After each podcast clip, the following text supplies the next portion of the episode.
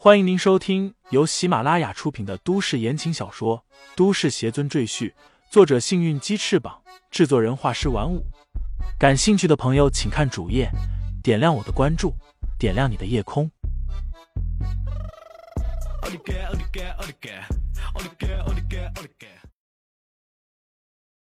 第十三章，快请大师。医生建议杨佩佩好好休息。于是，除了齐亮陪在杨佩佩身边之外，所有人都退出了病房。齐老爷子这时候才问起齐虎关于这张符咒的来历，齐虎又复述了一遍。齐家人面面相觑，这事儿太过匪夷所思，令他们有些难以理解。或许是凑巧，小嫂子福大命大，说不定是她自己好起来的，跟这符咒没什么关系。一个齐家小辈说道。现在人都学坏了，满地都是骗子，咱们可不能上当。反正佩佩已经好了，咱们就不用管什么符咒了，就当没这回事。对，这些都是封建迷信，千万别上当。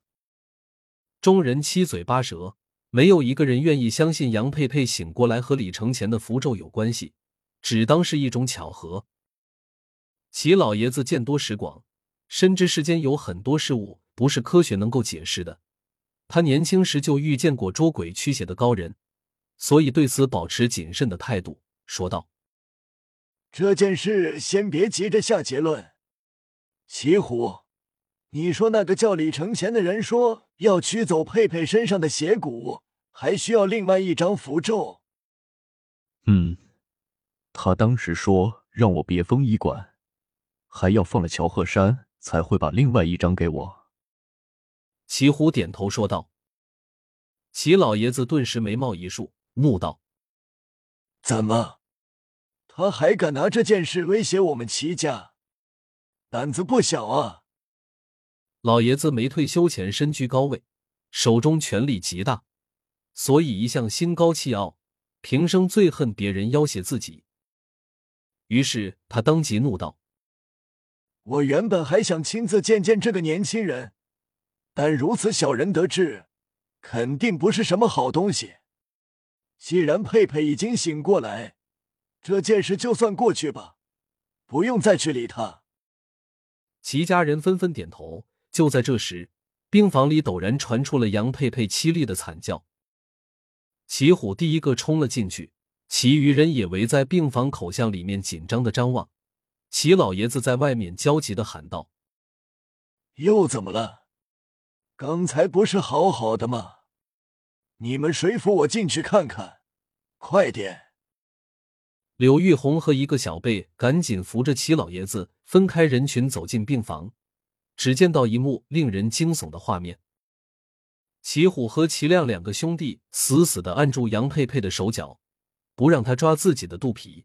而杨佩佩状若癫狂，他的肚皮上鼓出一个个小小的手掌印。仿佛里面的孩子要出来一样。更令人恐怖的是，在场的人竟然还听到了婴孩的啼哭声。所有人都惊呆了。齐老爷子只觉得眼前一黑，差点晕倒，幸亏被人扶住。他喃喃道：“果然是邪骨啊！到底是谁要害我们齐家？”他顿了顿，突然冲齐虎喊道：“快！”快去请那位李大师过来，不管他提什么条件，都满足他。同一时刻，李承前站在被查封的乔家医馆前，一脸懊恼。刚才太激动，把所有钱都丢给了乔家，现在他没有现金去买房子了。看看在四周巡逻的几个警员，李承前暗自摇头。光天化日之下，恐怕很难潜入医馆取钱。硬闯更不明智。算了，不就是钱吗？还能难倒我无上邪尊？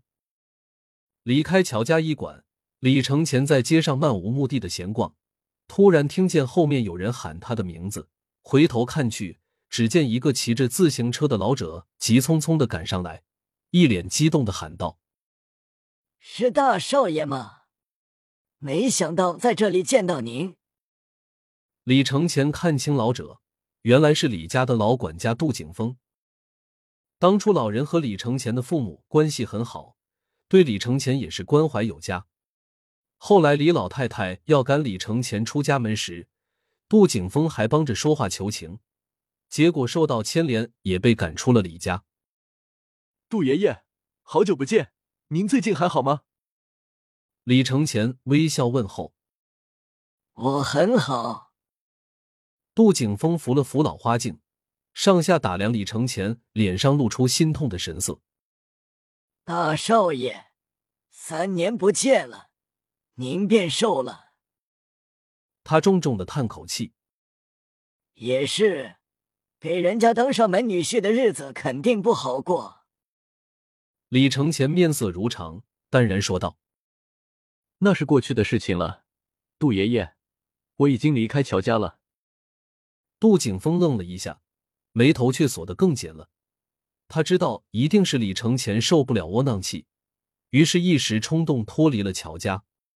他担忧的问道：“那您现在住在什么地方？有工作吗？”见李承前摇头，杜景峰沉思片刻道：“这样吧，如果大少爷不嫌弃，先到我那里去住。”他指着前面一家名为洪盛的武馆说道：“我现在在那家武馆做保洁员，他们包吃包住，待遇还不错。我隔壁的房间正好空着，大少爷先凑合住几天，然后我再帮您想办法。”杜景峰带着李承前从武馆的后门上了三楼，这里被薄木板分为十几个十几平米的小房间。每个房间都有一张床和一个小木桌。杜景峰和李承前的房间还算不错，有扇窗户可以通风。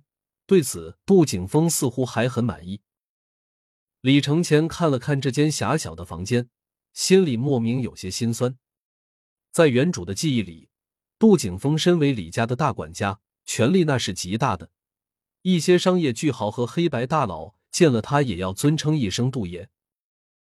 不过他是个心慈面善之人，所以从来不会仗势欺人，而且他享受的待遇远比李家一些远房外戚要好。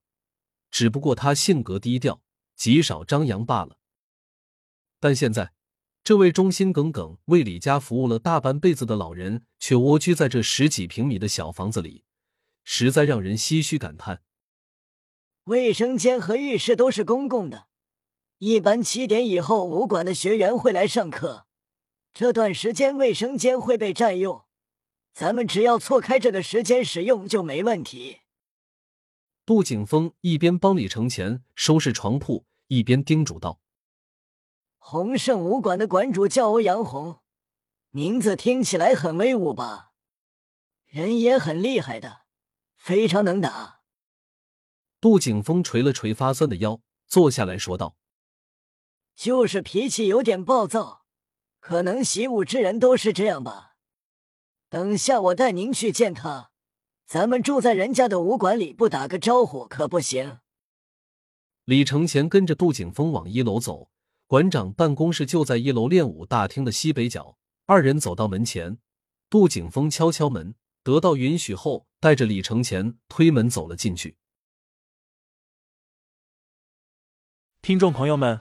本集已播讲完毕，欢迎订阅专辑，投喂月票支持我。你的微醺夜晚，有我的下集陪伴。